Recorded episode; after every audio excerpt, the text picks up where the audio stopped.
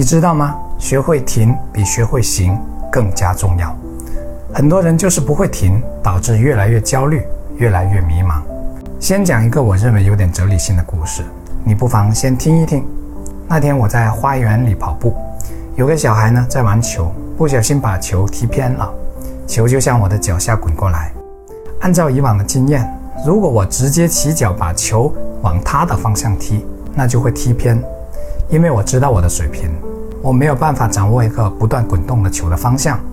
于是呢，我把球一踩，停住后再起脚向小孩的方向踢，传到了他的脚下。一个球在运动过程中，无论是在空中还是在地面上滚动，都是很难控制传送的方向的。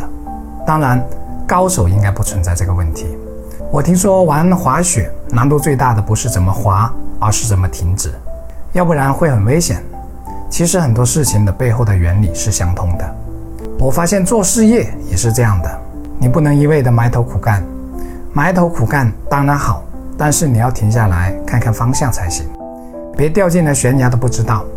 与人交际的过程中，说话技巧那就更表明了停的重要性。我们用三年学会了说话，却需要用一辈子学会闭嘴。一些人一开口就停不下来，这样对自己对他人都没有好处。还有，我们最需要停的是，在这个各种信息泛滥的时代，不断追逐新资讯、学习新动向的那颗浮躁之心。如果用一句话来形容信息制造者的特点，那我首先会选贩卖焦虑。其实，你即便一天不看手机，也不会有什么损失，只是我们已经处于焦虑的状态，总是怕错过了什么。这就是一个停不下来的过程。我们真的不必总怕错过了机会。真正有价值的东西是不会在短时间内过时的，短时间内过时的一定不是很有价值的东西。你被别人牵着鼻子走，你就很难停下来，你的人生会一直被动。而能停下来的，能沉住气的，能静下心来的人，才能积蓄更大的力量。庄子说：“人莫见于流水，而见于止水。为止，能止众止。”什么意思呢？水流动的时候是看不清映在水面上的物体的，心和水同理，静心则可以观物，可以按事物本来的样子造物，要不然就变形了。